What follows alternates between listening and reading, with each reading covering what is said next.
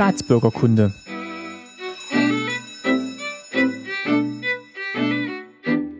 Folge 13, schönen guten Tag. Mein Name ist Martin Fischer und ich freue mich, dass ihr wieder mit dabei seid bei Staatsbürgerkunde. Bei mir ist heute mein Papa, Lutz Fischer. Hallo. Und wir machen heute, wie versprochen, die Männerrunde zum Thema Computer in der DDR. Davor habe ich aber noch ein paar kleine organisatorische Sachen zu sagen. Und äh, ich fange mal an mit dem Feedback zu vorangegangenen Folgen, das uns erreicht hat. Und zwar, wer sich noch erinnert, in Folge 5 ging es um das Comic Mosaik. Und der Erik hat mich noch darauf hingewiesen, einer der Zeichner vom Mosaik, der Ulf Graupner, der hat jetzt ein eigenes Comic gestartet. Das sind, glaube ich, ist, glaube ich, auf sechs Bände ausgelegt. Das heißt, das Upgrade und ist ein DDR-Comic. Ich habe mir jetzt mal den ersten Band bestellt und gelesen. Ist ganz witzig gezeichnet. Ich bin noch nicht so ja, ganz richtig reingekommen in die Geschichte. Da ist, ist noch viel offen, aber wer Lust hat, kann da mal reinlesen und vielleicht auch sagen, wie er es findet. Also wie gesagt, Band 1 von Upgrade ist erschienen. Dann hat der Jürgen noch kommentiert und äh, auch nochmal was zu der Folge gesagt, wo es um Spielekopien in der DDR ging. Und er hat auch nochmal berichtet, wie äh, er und sein, beziehungsweise sein Vater eine Version von Scrabble gebaut hat und aus Sperrholz ausgesägt hat. Und äh, ja, wer Lust hat, kann da an den Kommentaren zu der Folge von den Spielekopien nochmal nachlesen, was in der Familie vom Jürgen da gebastelt wurde.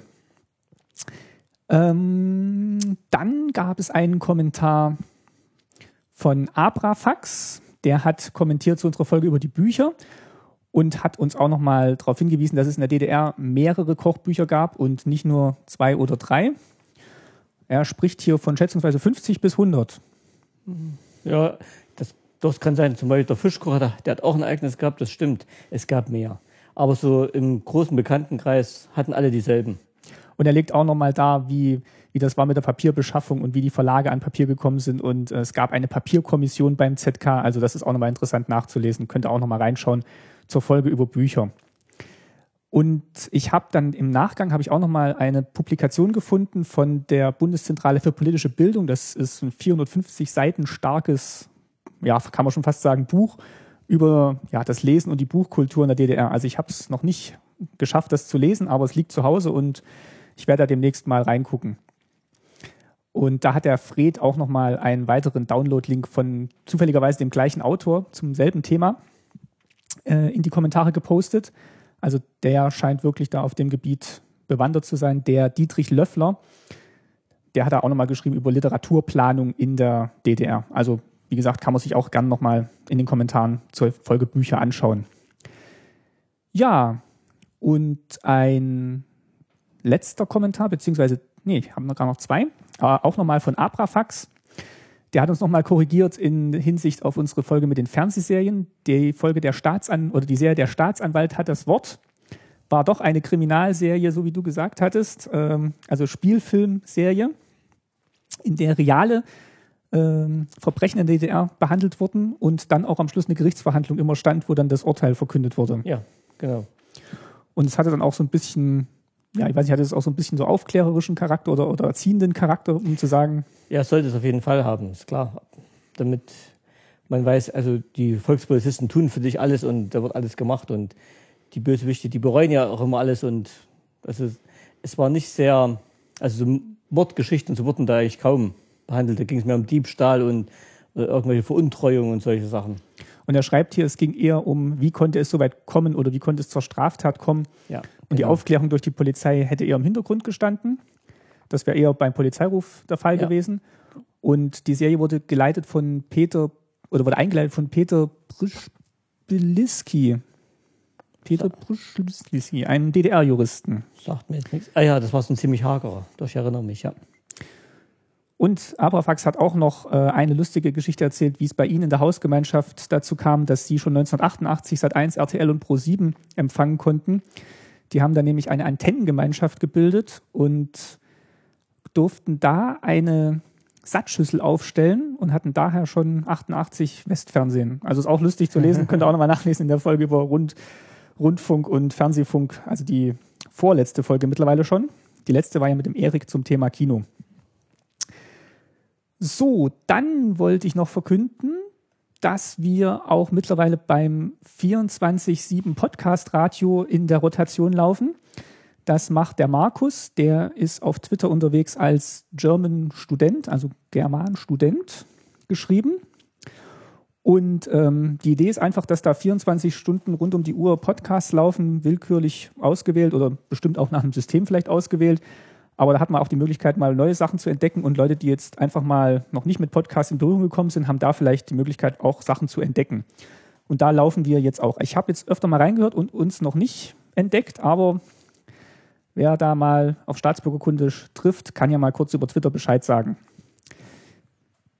So, was haben wir noch? Genau der Holger Klein, den ihr vielleicht kennt aus Not Safe for Work oder Vrind. Not Safe for Work macht er mit Tim Britlove zusammen. Der hat uns empfohlen und das, da wollten wir uns auch nochmal recht herzlich dafür bedanken. Also es war, haben wir uns wirklich sehr gefreut, wo wir das gehört haben, oder ich, wo ich es zuerst gehört habe und dann habe ich es ja meinen Eltern äh, gestern am Freitag vorgespielt und also fanden wir wirklich, fanden wir wirklich toll, wie wir da vorgestellt wurden. Doch, also ist schon überraschend, was da alles für Kommentare kommen und wie das alles von anderen gesehen wird. Zuerst haben wir es ja eigentlich mehr für uns gemacht, aber wenn es bei anderen gut ankommt, das finde ich echt toll. Ja, also auch danach gab es auch noch viele, viele, viele positive Kommentare über Twitter und äh, auf Facebook. Also alle, die sich da gemeldet haben, ich hoffe, ich habe mich bei allen bedankt und äh, ich hoffe, ich habe keinen vergessen. Also vielen Dank nochmal für euch, für die Kommentare, für die Twitter-Erwähnungen, für die Weiterempfehlungen, für die Flatter-Klicks. Also es macht wirklich, macht wirklich sehr viel Spaß. Also natürlich erstmal uns persönlich macht sehr viel Spaß, aber auch wenn man weiß, dass das viele hören und wir da auch ein Teil des Medienkonsums von so vielen Leuten mittlerweile sind. Oder ja, also wir finden es ganz toll. Ja. So, ich hoffe, ich habe jetzt nichts vergessen. Ansonsten reiche ich das in einer der nächsten Folgen nach. Und ich würde sagen, wir kommen mal zu unserem heutigen Thema Computer in der DDR. Äh, zeitlich bedingt geht es natürlich jetzt nicht in den äh, 50er oder 60er Jahren los, sondern äh, wann bist denn du zum ersten Mal in Kontakt mit Computern gekommen überhaupt oder mit dem Thema Computer? Also das war schon während mein, meines Studiums. Ich habe ja in den Ende der ähm, 70er Jahre, also 77, 78, war mein Studium beendet. Also ich habe von 74 an studiert.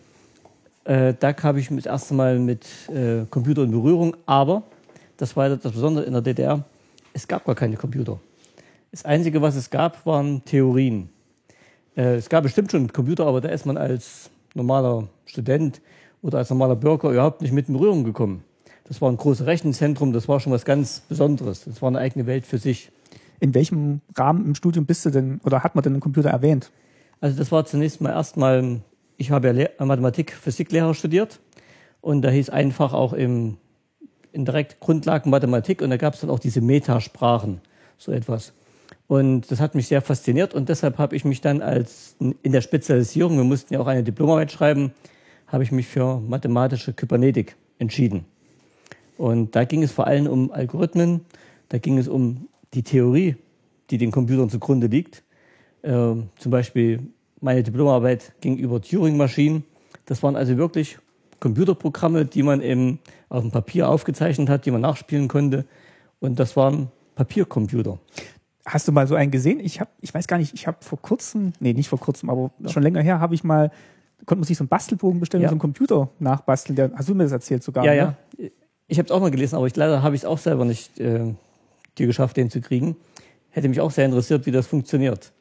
Also du hast quasi deine Diplomarbeit geschrieben, ohne jemals einen Computer gesehen zu haben überhaupt? Ja, Genau. Und das war echt kurios. Meine, Diplom, meine Diplomarbeit selber ging jetzt nur um die Minimierung von Algorithmen. Und ich habe nebenbei in einer Fabrik hier gejobbt. Während ich da an dem Band stand, habe ich mir meine Algorithmen überlegt und habe das dann in der Pause schnell aufgeschrieben. Und das ist meine Diplomarbeit am Ende geworden. Das war schon lustig. Leider, wie gesagt, konnte ich nie selber einen Computer sehen. Hat mich schon ein bisschen geärgert und äh, ich habe es immer verfolgt im Westfernsehen, was da so alles passiert. Gerade in den 80er Jahren. 78 habe ich mein Studium beendet. In den 80er Jahren kamen die ersten IBM-Computer und das war für uns eine völlig fremde Welt. Und wie hat denn dein Dozent oder dein Professor die Arbeit dann bewertet? Der hatte ja wahrscheinlich auch wenig Zugang zu Computern oder hat dann die Algorithmen aufgrund ihrer Richtigkeit, mathematischen Richtigkeit bewertet? Äh, das Fach selber hieß ja mathematische Kybernetik. Es hat eigentlich mit Computern selber gar nichts zu tun gehabt, wenn du so willst. Es waren bloß die Grundlagen, die für die Computer da waren. Also die Algorithmen, nach denen die Computer dann später arbeiten mussten. Gab es da viele in deinem Studienjahrgang, die sich dafür interessiert haben, oder war das eigentlich schon was Besonderes, dass du jetzt dieses Thema für die Diplomarbeit genommen hast? Nee, nee, also das war direkt ein, von den 120 Studenten, die wir waren, musste jeder sich für ein die Spezialgebiete entscheiden. Und da gab es bloß fünf, sechs äh, zur Auswahl, äh, die sechs, glaube ich. Und da waren dann in jeder Gruppe 20 die Studenten und bei mir waren auch 20. Also das waren so, ja, so 20 Leute waren da drin. Okay, dann hast du die Diplomarbeit geschrieben, bist dann Lehrer geworden Ja. und hast dann eigentlich erstmal mit Computern nicht mehr viel zu tun gehabt. Richtig. Meine nächste, äh, erste Berührung waren, war dann wieder, wo in die Schule die ersten elektronischen Taschenrechner eingeführt wurden. Das war ja schon eine Riesensensation. Die waren auch sehr, sehr teuer DDR. Die haben 150 Mark gekostet und die mussten die äh, Eltern bezahlen von den Kindern. Aber da es auch viele gab, die gesagt haben, das ist zu teuer und so, das können wir nicht, da gab es dann gleich die Regelung, ja, also die nicht gut ja, genug bezahlen können, da gibt der Staat 100 Euro dazu und die Eltern mussten bis 50 bezahlen. Und ich muss sagen, ich habe meinen Taschenrechner von damals, diesen Schulrechner, heute noch, Haben wir hier liegen? ja, der heißt direkt Schulrechner SR1. Und was das Kurioses ist an der ganzen Geschichte, der läuft heute noch nach 30 Jahren mit derselben Batterie.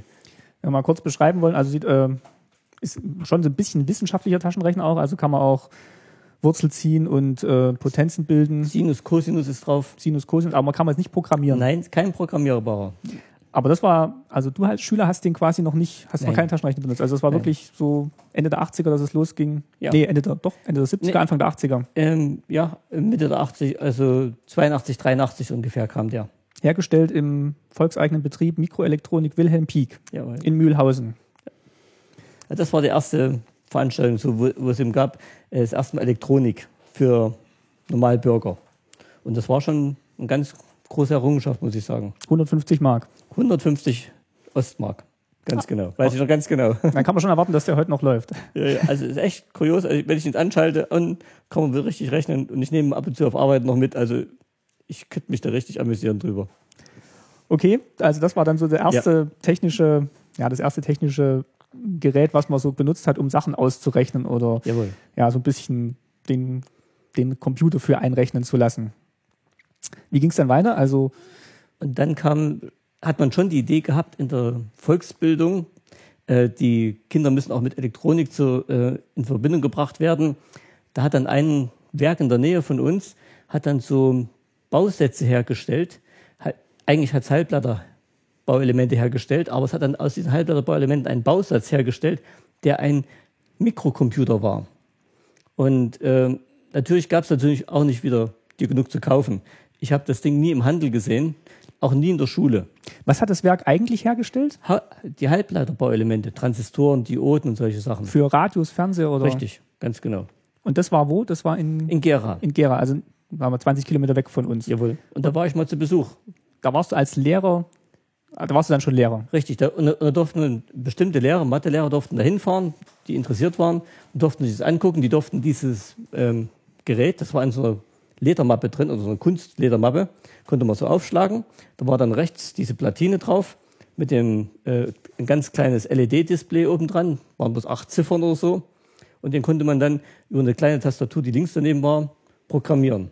Und für wen waren diese Bausätze gedacht? Also Die waren für die Schüler gedacht. Also die wollten da von uns als Lehrer wissen, ob man das im Unterricht einsetzen könnte und wie man es einsetzen könnte.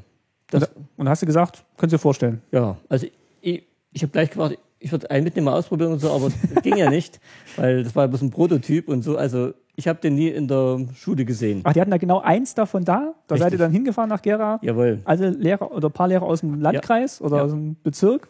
Jawohl, Habt das angeguckt und Richtig. habt eure Einschätzung abgegeben. ganz genau. Und dann haben wir gewartet, damit die irgendwann produziert werden, vielleicht richtig, und dann, äh, aber kam nicht. Und dann war meine nächste Idee, ja, wenn die das nicht fertig kriegen, es gab ein kleines Buch, da konnte man sich einen Computer genauso einen, äh, ähnlich mit demselben Bausatz und so, selber bauen. Da standen die ganzen Bauteile drin, auch wie man ihn programmieren muss. Äh, Ganz wunderbar. Ich war ganz Feuer und Flamme, aber ich habe nie die Bauteile zusammengekriegt. Da hat mir immer irgendwas gefehlt, da brauchte man ja einen Ohmwiderstand von der und der Größe. Also man hat in der DDR nicht die, alle Bauteile mal beieinander gehabt und sagen, jetzt fange ich an mit Bauen, jetzt geht's los. Und dieses Buch war woher? Das war in DDR hergestellt, das war ein DDR-Buch direkt.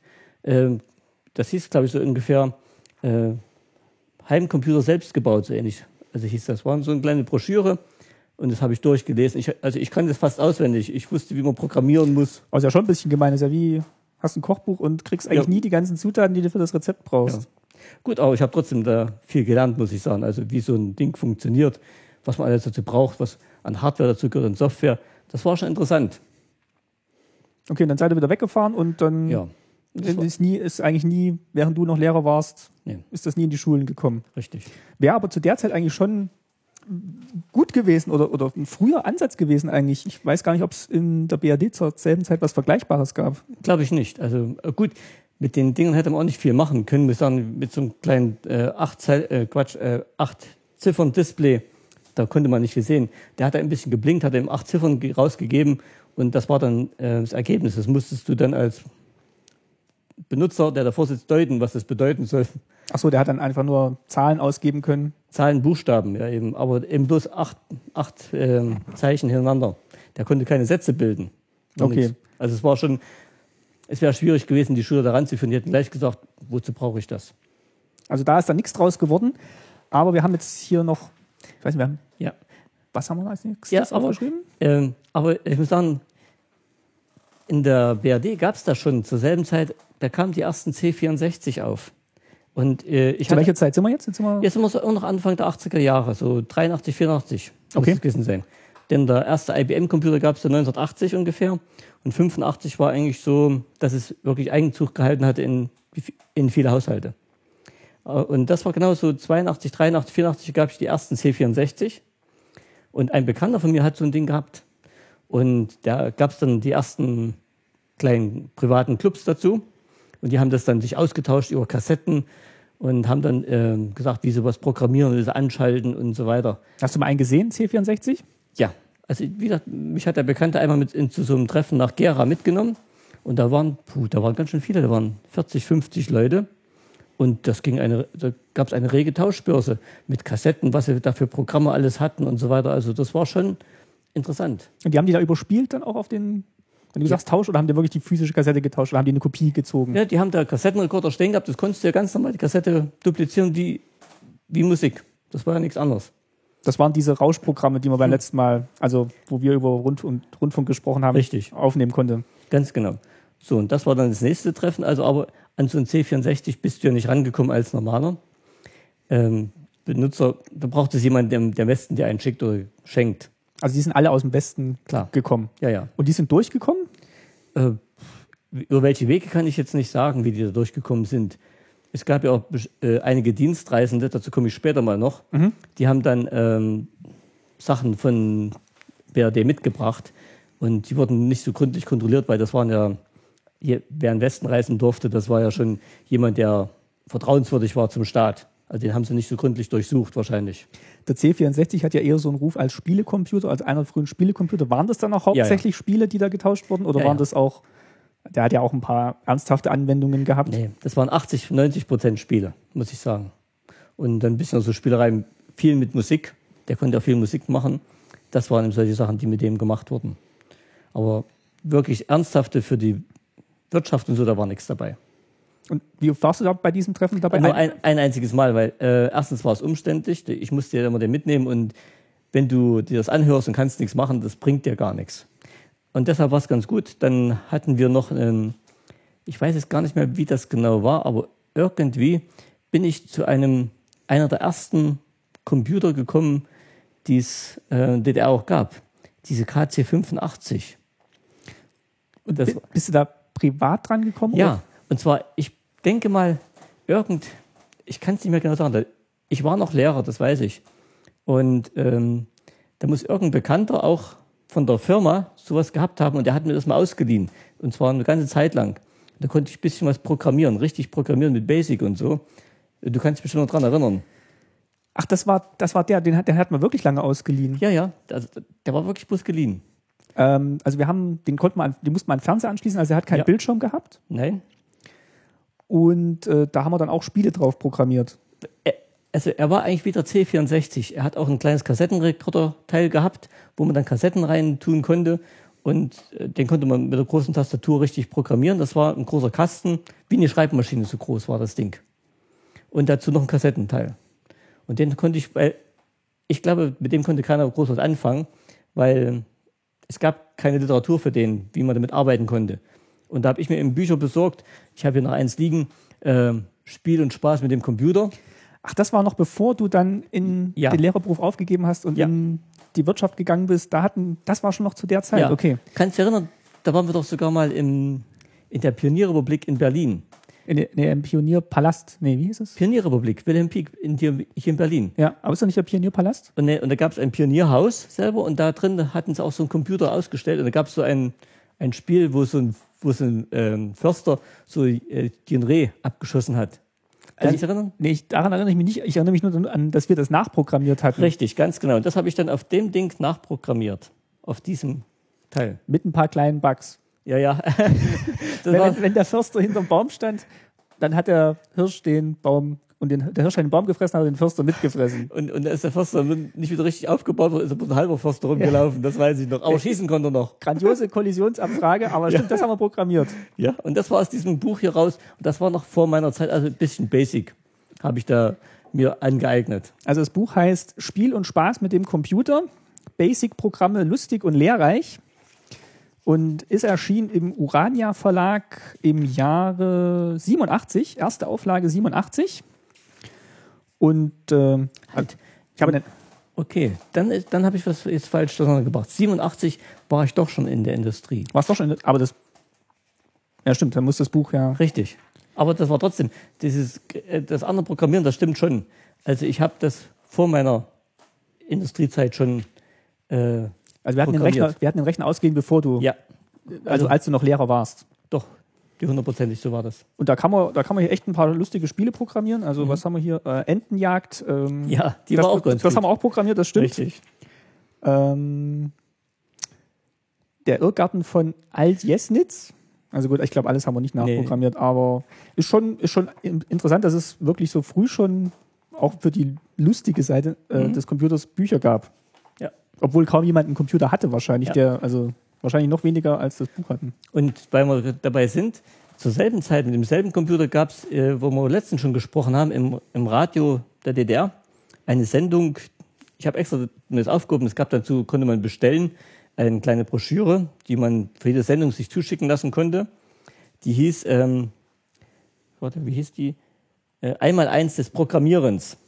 Und da, da sind ja 20 Folgen von diesen Sendungen und da wurde jedes Mal so vier, fünf Seiten zugeschickt mit Programmen drin. Das Und- war jetzt auch so und 87, ne? Das war, Augenblick, was steht da drauf? Da steht immer hier der Sendungstag. 87 auch, richtig, genau. Genau. Anfang 87, ganz genau. Und ähm, da haben sie dann über das Radio auch dann diese Töne ausgesendet, die man auf Kassette gleich aufnehmen konnte. Das waren dann die Programme schon einprogrammiert. Die konnte man dann über den Kassettenrekorder direkt in den Computer einspielen. Aber man konnte sich das auch nochmal zuschicken lassen. Wahrscheinlich so mit Ja. Druckumschlag oder hat man dann. Nee, nee, da, da kam bloß ein Brief an und da war dann so, viele Seiten sind es hier? Das sind mal, naja, zehn, acht Seiten. Ah, da hast du hingeschrieben gesagt, du hättest es gern. Ja, das konnte man bestellen und da hat man das jedes Mal zugeschickt bekommen.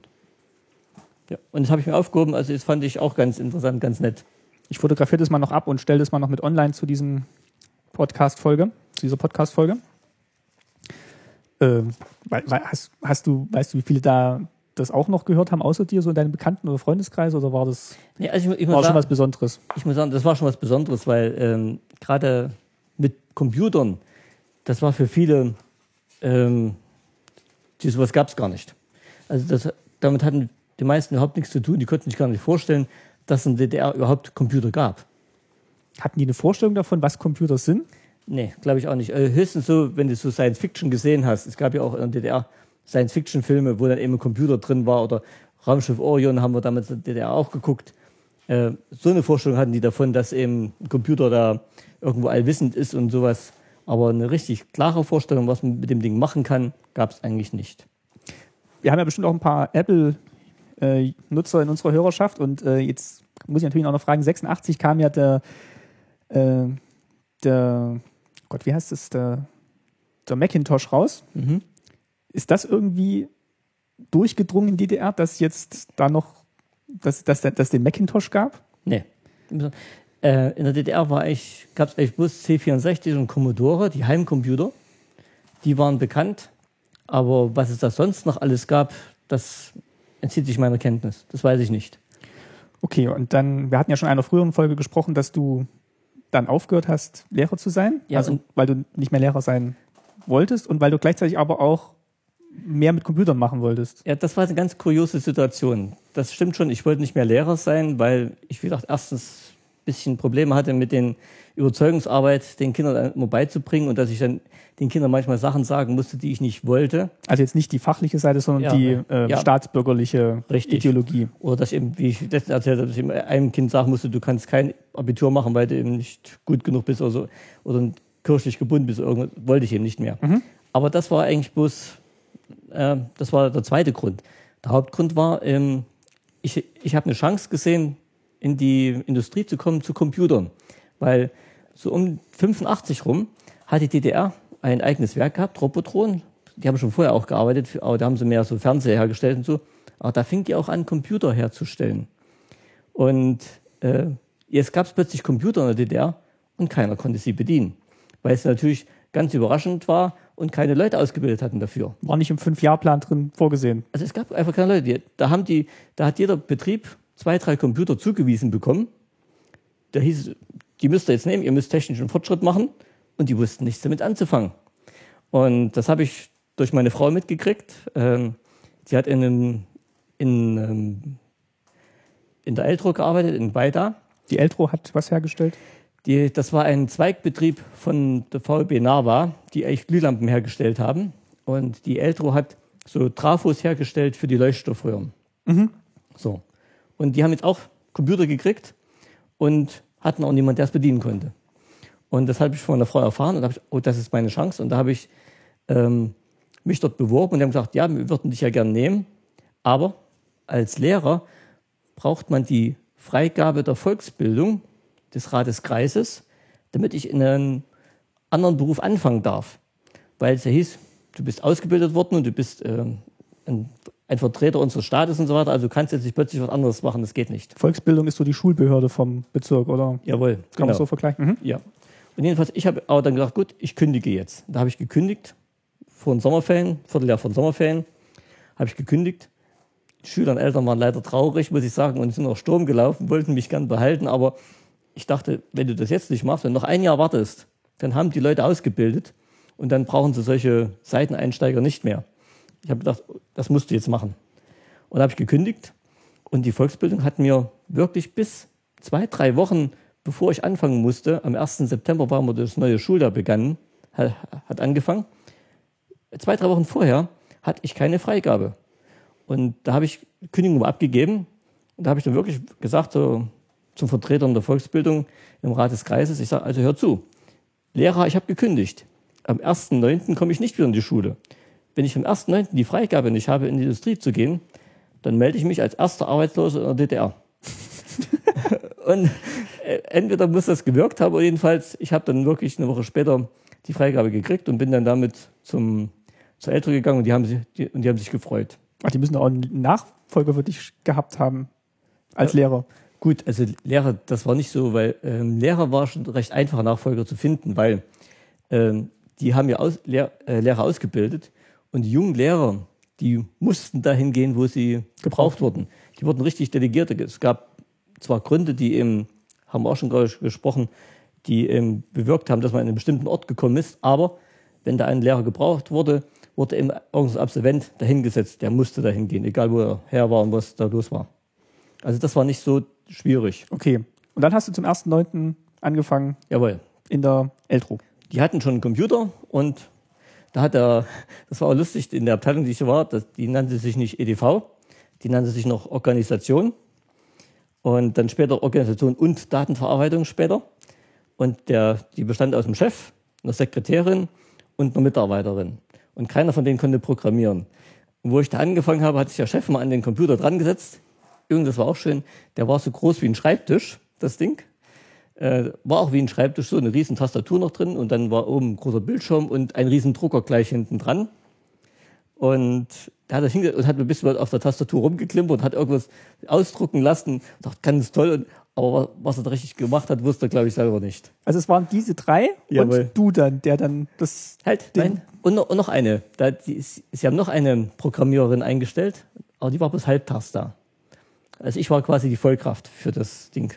Weißt du. Und daraufhin hat mich, mich äh, eine Woche zur Schulung geschickt nach Berlin ins Kombinat.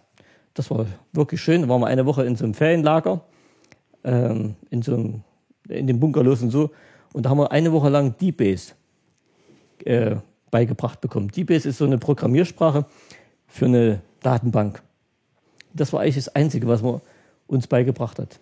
Du hattest mir im Vorgespräch gesagt, D-Base hieß aber nicht D-Base in der Richtig. DDR, sondern die haben das nochmal umbenannt. Das hieß R-Base, R, also von Robotron Base. Äh, Das hat DDR überhaupt, habe ich später gemerkt. Ähm, die hatten fast alles, was es auch im Westen gab, haben die auch nochmal gehabt, aber mit ihren eigenen Namen. Das ähm, D-Base hieß R-Base, dann das ähm, Supercalc hieß R-Calc, also die hatten immer so wie Robotron.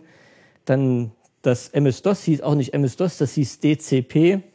Also die hatten immer so ganz eigene Namen dafür. DCP steht für Für Disketten Control. Controlled äh, Programming System oder irgendwie sowas. Also es war ein selber ausgedachter Name. Aber ich muss dazu sagen, ich habe festgestellt, ein bisschen später, wo ich dann tief eingestiegen war, die Programme waren Originalprogramme aus dem Westen. Also es ist wirklich so. Ich konnte dann in, mit bestimmten Programmen mir die Programme selber anschauen, also aufrufen und da stand in dem Also den, den, den Code konntest den Quellcode. Quellcode konntest Und da konnte man sehen, da stand drin IBM. Und da stand drin MS äh, Microsoft. Das heißt, sie haben das geklaut. Die haben es geklaut und haben praktisch bloß einen anderen, wenn das Ding gestartet ist, das Programm, da kam ein ganz groß DCP und da haben die quasi und, und, und Robotron und da haben die quasi bloß einen Anfangsbildschirm ausgetauscht. Also ein Start Boot, Bootbildschirm ausgetauscht. Ja. Also aber es war original äh, DOS und D-Base. jawohl, ganz genau. Es war original DOS und Supercalc und von DBase. Und die Rechner dazu, das Design, haben die auch geklaut oder geht man da, oder weißt du, dass die das selber dann entwickelt haben? Also Also da denke ich mal, dass da viel Industriespionage dabei war, weil, das komme ich auch noch später, ähm, die Rechner selber, die wurden schon bei Robotron hergestellt. Und viele Teile wurden auch von, von äh, der UdSSR Sowjetunion eingeführt. Aber äh, ich, wo ich dann eine Weile in der Industrie war, äh, mein Chef wollte nicht gerne auf so Dienstreisen gehen. Und da hat er mal mich geschickt. Er hat sich gefreut, wenn ich mich da gemeldet habe und zu den Leitertagungen. Und bei einer dieser Tagungen hat man mal gefragt, äh, wir haben jetzt einen ganz neuen Computer. Ähm, und ihr kennt den doch alle. Und da habe ich gedacht, ne, ich nicht. Äh, die anderen waren ja Leiter, ich war ja bloß Stellvertreter. Und wer den mal angucken möchte, der kann mal nach Berlin kommen, der soll sich mal melden. Da habe ich mich gemeldet und habe ihn auch mal angeguckt. Der war wirklich ganz geheim und hat damals 500.000 Mark gekostet. War aber bloß ein Personalcomputer, so groß wie heute Personalcomputer sind. Habe mir angeguckt und so. Und kurioserweise ein bisschen später bin ich auf die Messe gekommen, Leipziger Messe, nach Leipzig mal. Da stand derselbe, genau dasselbe Ausführung, bloß eben anderes Aufkleber unten drauf von Siemens. also hat Siemens ausgestellt in Leipzig. Ja, und die haben den quasi, und hinterher habe ich dann erfahren durch meinen Chef und so, das war ein Original Siemens-Rechner, der eigentlich auf der Comic-Con-Liste, also auf der verbotenen Liste stand, die nicht in den, in den Osten ausgeführt werden durfte. Aber der, West, äh, der DDR hat einen Weg gefunden, die auf Bestellung zu besorgen. Also das war echt groß. Wir konnten als Betrieb sagen, wir möchten davon zwei Stück haben. Und dann habt ihr die bekommen. Da haben wir die bekommen. Also Hättet, hättet bekommen. hätten wir bekommen, also wir müssten auch das Geld dafür haben, die 500.000 Mark, das war natürlich schon eine ge- stolze Summe, aber wir hätten auf Bestellung verbotene Güter aus dem Westen kriegen können. Das ist ja schon Das war echt, ungewöhnlich eigentlich. Ja? also das war echt groß, aber dieses Teil war auch ganz gut abgesichert, also wenn man, habe ich schon nie gesehen. Ich bin dabei auch bei dieser Nava-Firma reingegangen und dann habe ich das erste Mal so einen, Nee, Robotron, oder? Nee, nee, das war von Nava. Ach so, okay. Mhm. Die haben ja schon einen gehabt. Nava hat ja schon einen bestellt gehabt, irgendeine Fir äh, Teilfirma von Nava. Und, und die waren in Leipzig. Okay. Und da bin ich hingefahren und da habe ich erstmal gesehen, da hat man mit so einer Karte den äh, öffnen müssen, damit man überhaupt in den Raum gekommen ist, wo man den Computer anschauen darf. Und wir wurden alle verpflichtet, also es darf keiner was davon sagen, dass wir so einen Computer überhaupt haben. Durfte es deinem Chef auch nicht erzählen. Ja, doch, der Chef hat es gewusst. Ach so, der war ja eingeladen, ja. Die Chefs wussten das alle, aber nicht die niederen Angestellten. Gut, aber das war bloß ein Beispiel jetzt. Aber auf jeden Fall hat es viel Spaß gemacht, dann mit richtigen Computern zu arbeiten. Weißt du noch, wie der hieß, mit dem du da gearbeitet hast, der so groß war wie ein Tisch? Der Computer. Ja. Nein, bei dem ersten weiß ich es nicht mehr. Bei den kleineren dann weiß ich es wieder. Die hießen PC 1715. Aber den, der so groß wie ein Tisch war, ich weiß es nicht. Wir können ja nach, mal recherchieren, vielleicht finden wir noch mal. Ja, ich habe schon mal im Internet nachgeschaut, aber ich habe nirgends mehr gesehen. Aber ich habe ihn mal in so einer Art Museum stehen sehen. Jetzt mal irgendwo. Habe mir, hab mich gleich wieder daran erinnert, dass das so einer war, wo ich dran war. Der hat übrigens noch Disketten gehabt, 8 Zoll. Also so groß, wie man mit zwei Händen reinschieben musste. Also das war. War das was in der Ausstellung, wo wir in Weiter waren? Nein, nein, nein. Auf der Osterburg? Nee. Nee, nee, das war in, da war ich mal zur Schulung bei einer, äh, bei einem Systemhaus der äh, Eigentümer dieses Systemhauses, der hat solche Computer gesammelt und hat die in seinem Bürohaus ausgestellt. Okay, also wart ihr jetzt in der Abteilung Organisation und Jawohl. Datenverarbeitung, der Chef, äh, die Mitarbeiterin, die Sekretärin, Ja, die Halbtagsprogrammiererin und du. richtig. Und was habt ihr dann programmiert? Also erstmal haben wir, brauchten wir ja einen Raum, wo die Dinger hinkommen, waren ja auch riesengroß. Und da hatten wir extra so einen Tagungsraum für uns frei gemacht. Der war so groß wie ein, wie ein Ballsaal fast. Da standen dann drei Computer. Einer wie groß wie ein Schreibtisch, dann noch einer so groß, äh, bisschen kleiner und dann so ein erster ein PC 1715, der auf dem Tisch stand, so ein Personalcomputer. Die hatten aber alle keine äh, Festplatten oder so, hatten bloß Disketten. Die wurden mit einer Diskette gestartet, hat man die Diskette rausgenommen und auf der zweiten Diskette, die man reingesteckt hat, konnte man dann arbeiten. Und dann haben wir Programme gemacht, ähm, na, meistens so die Statistikprogramme, eben Datenbankprogramme, da wo eben irgendwas gepflegt wurde, Lagerverwaltung und solche Sachen. Aber was auch kurios war, ich habe ein Programm für die Parteileitung machen müssen. Da ging es darum, Vom Bezirk oder vom. Nee, nee, von jeder, jede Firma hat eine Parteileitung gehabt. Also auch unsere, unsere Eltro, Firma Eltro. Und ähm, da musste ich ein, auch ein Datenbankprogramm machen, wo, wo man dann hinterher der, der, äh, der Parteisekretär eine Liste abfragen konnte, wie viele Jugendliche habe ich drin, wie viele Frauen sind drin, wie viele Rentner habe ich, wie viel äh, mit diesem Bildungsstand, welche mit diesem Bildungsstand. Das heißt, ich habe so eine Art Personaldatei für den programmiert, weil die Partei musste immer eine bestimmte Zusammensetzung haben. Es durften nicht zu viele Jugendliche sein, nicht zu viele Rentner, nicht zu viele Frauen und nicht zu viele Intellektuelle. Also es musste Also die Parteileitung für, im Betrieb wurde dann auf Hand dieser, Datenba äh, dieser Datenbank erstellt. Ja, nee, nee, nicht die Parteileitung, sondern die Parteizusammensetzung. Und zwar daraufhin, wenn sie gemerkt haben, oh, wir haben zu wenig Frauen.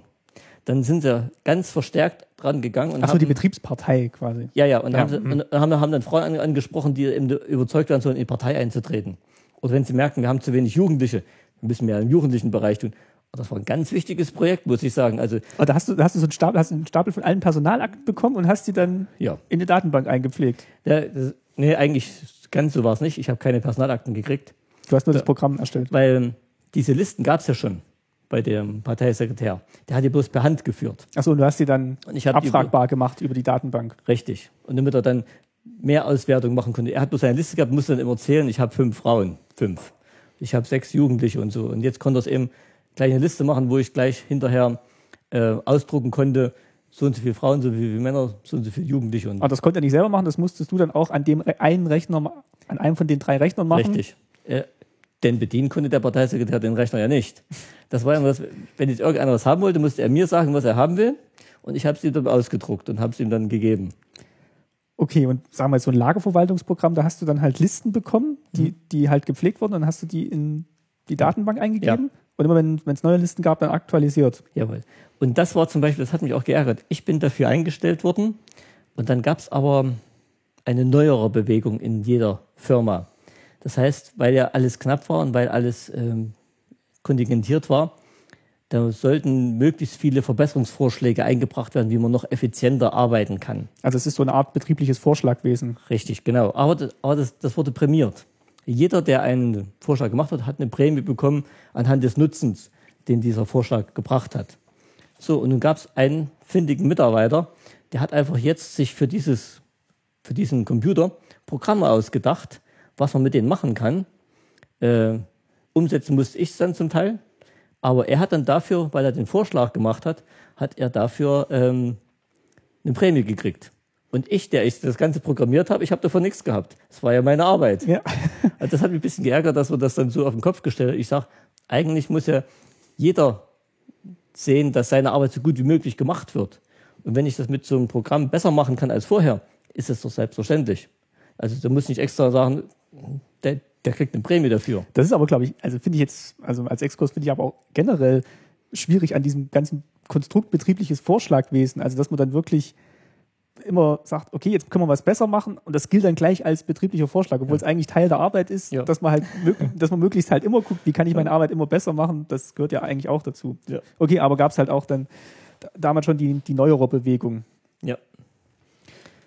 So, und dann hast du da einen so ein bisschen vor dich hin programmiert und ähm, Ach, ja gut, es hat mir keiner reingeredet, sondern ich konnte mir auch wirklich, es, ich habe eine Menge Aufgaben gekriegt. Das hieß es, das können wir machen, das und das und das aus dem Neuererwesen zum Beispiel. Aber auch vom Chef kamen ja ein paar Sachen, wo ich dachte, das müssten wir mal machen und so. Und dann konnte ich mir aber, weil es ja keiner machen konnte, konnte ich mir raussuchen, was ich jetzt gerade mache. Bis auf das Parteiprogramm. Das, das musste sein. Das musste sofort sein, dann musste ich alles andere liegen lassen.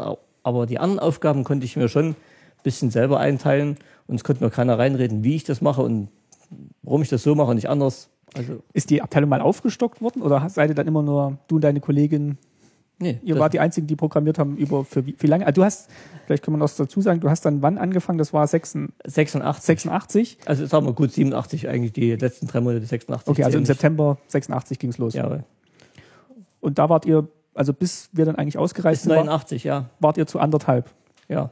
Also gut, ich war nicht so lange dabei. Ich war ja bis drei Jahre, wenn du so willst, ja. dabei.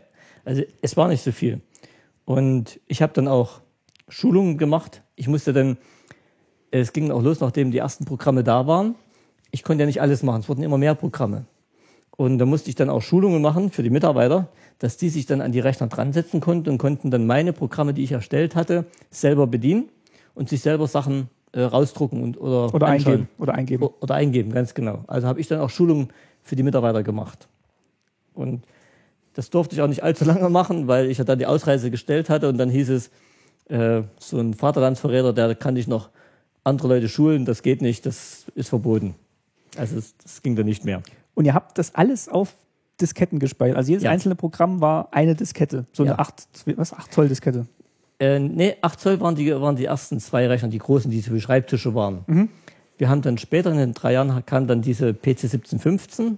Das waren dann richtige Personalcomputer, wie ich schon sagte, hatten zwei, zwei Diskettenlaufwerke, wenn sie schon gut waren, meistens auch bis eins. Und dann kam auch so 87 ungefähr, ach, ja, 87, 88 kam dann der erste Computer mit Festplatte, wo man bloß noch starten musste und dann die Disketten wirklich bloß noch zur Datensicherung genutzt wurden. Festplatte waren bloß 20 Megabyte, also es war nicht viel.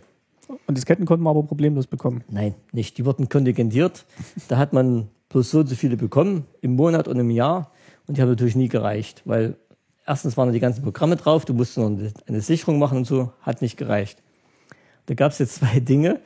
Äh, da ist ein, nicht mal wir selber, sondern haben wir dann gehört, ich bin ja zu diesen Leitertagungen gefahren, da hat man sich so ausgetauscht und da habe ich erfahren, es gibt eine ganz einfache Methode. Mit einem ganz normalen Locher, mit einem Bürolocher, konnte man die Disketten auf der Rückseite auch lochen, weil jede Diskette hat auf der, Vorderseite ein kleines, auf der Vorderseite ein kleines Loch.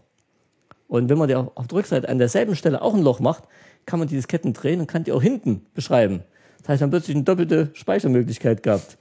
Das haben wir aber später auch noch gemacht, oder? Kann ich mich erinnern. Ja, also und dann hat das, das, waren diese, das waren dann schon die 5 Zoll Disketten, oder? Richtig, 5 Zoll. Ja. Die 8, 8 Zoll Disketten waren bis ganz am Anfang. Aber die 5 Zoll Disketten, da hatten ja. wir dann, als wir dann schon in der BAD waren, hatten wir dann auch noch Spiele und Programme auf 5 Zoll Disketten. Ich glaube, ja. die haben wir auch gelocht. Ja, ja. Das, ja, ja, klar, das habe ich noch hier gemacht.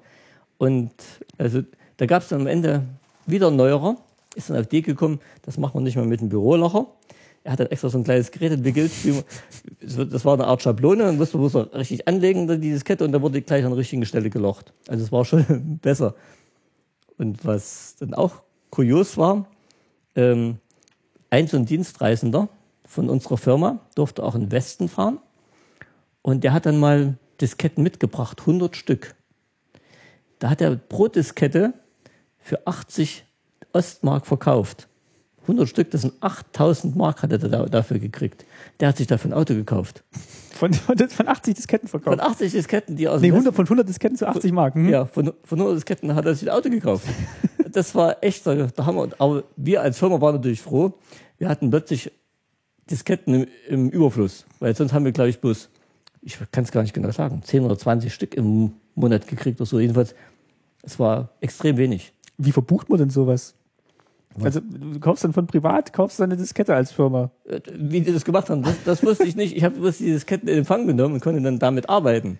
Das war schon schön, muss ich sagen. Also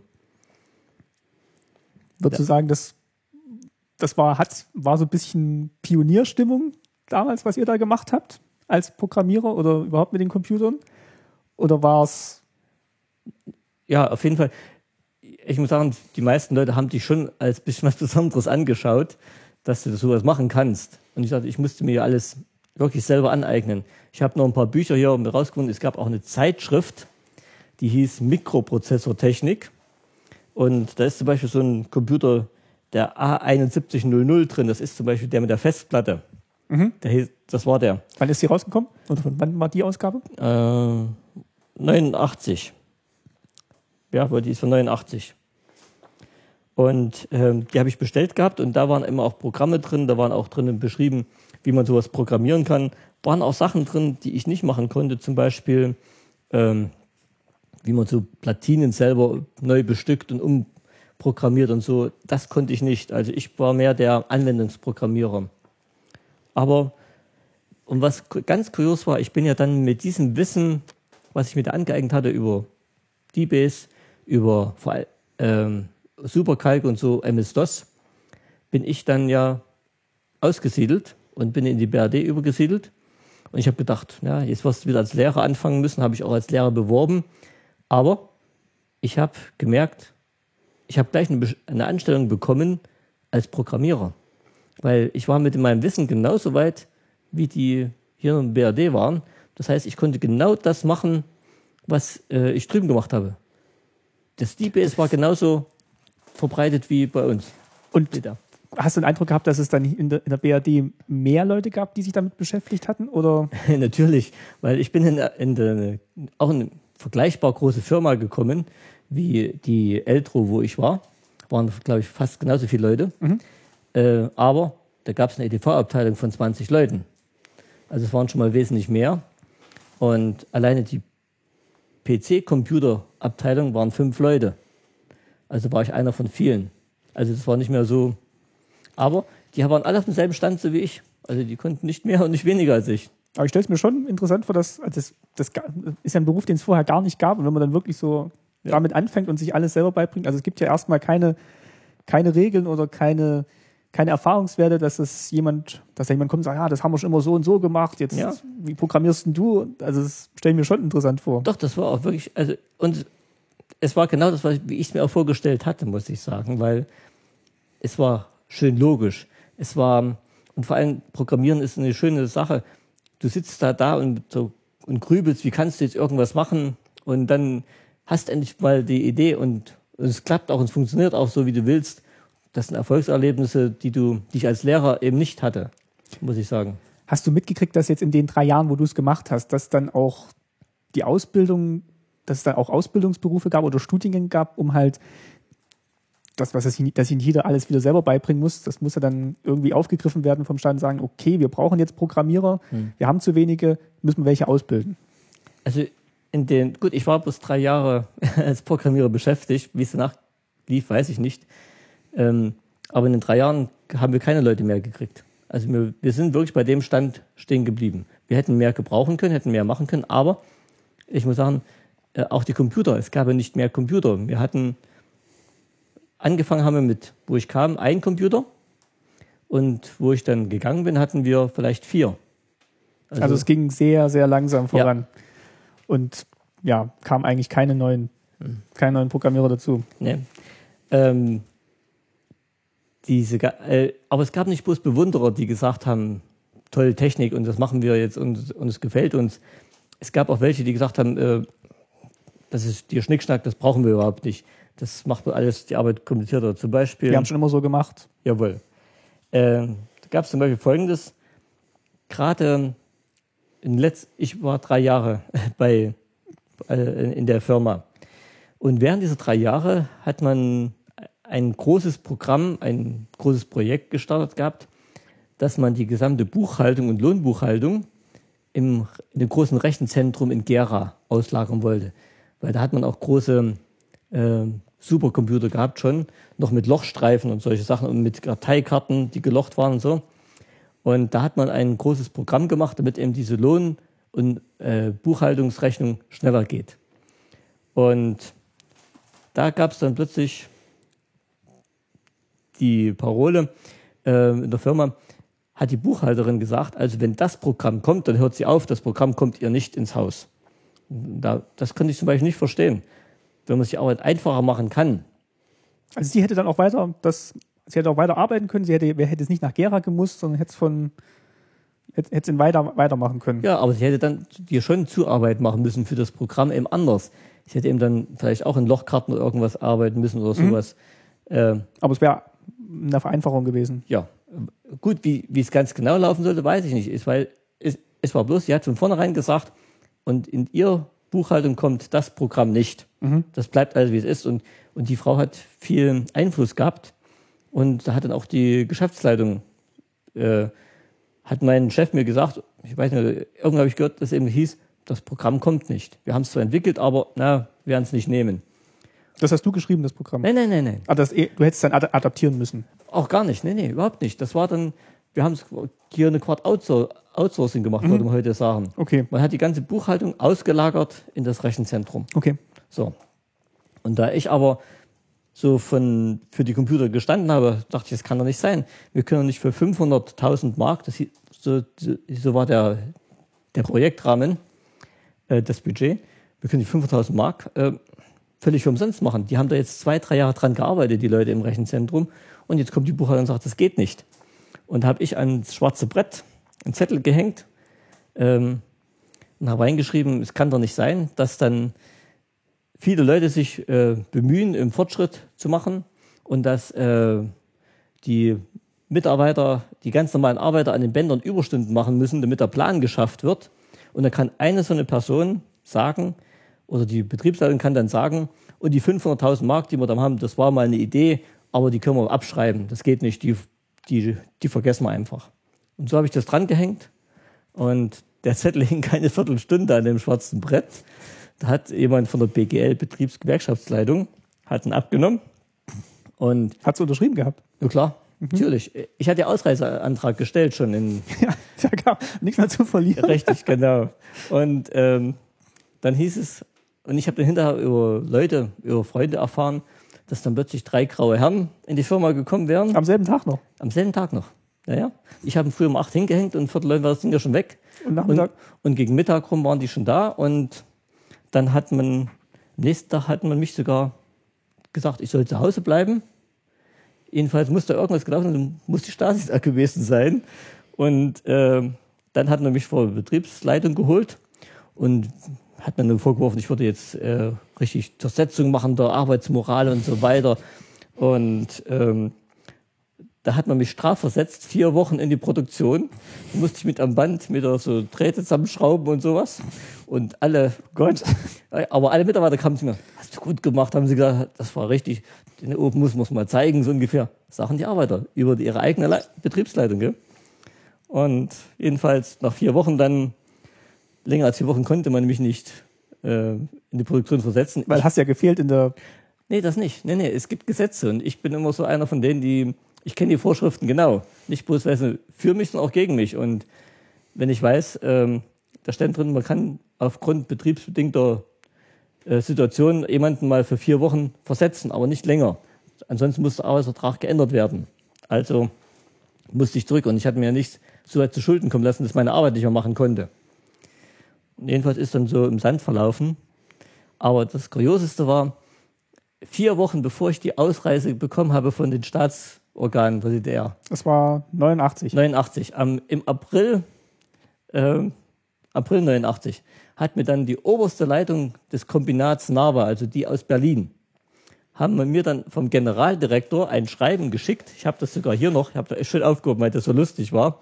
Da steht dann drin, wir haben alles nochmal geprüft und durchdacht und natürlich haben Sie recht und wir bedanken uns bei Ihnen, dass Sie dafür gesorgt haben, dass solche Ressourcen nicht unnütz verschwendet wurden. Vielleicht kannst du den letzten Absatz gerade nochmal vorlesen. Gut, da steht dann drin, mit Ihrer Eingabe haben Sie diese Entscheidung, dass das eingesetzt wird, das Programm, maßgeblich initiiert und damit verhindert, dass im Kombinat VLB Nava Rosa Luxemburg Aufwendungen und Kosten ohne Nutzeffekt entstehen.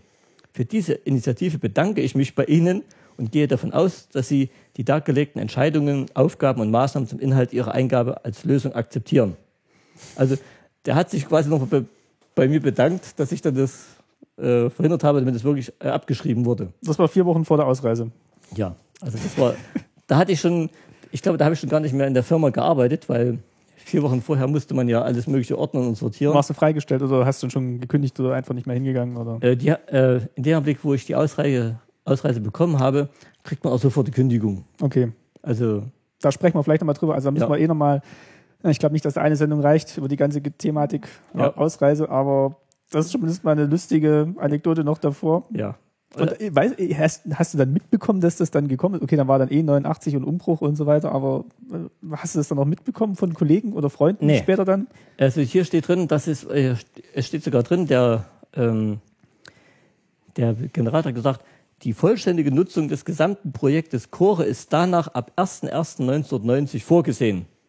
Also die wollten es erst am 01.01.1990 einführen. Plus es war schon durch diesen Umbruch abzusehen, dass da totale Umstrukturierungen kommen.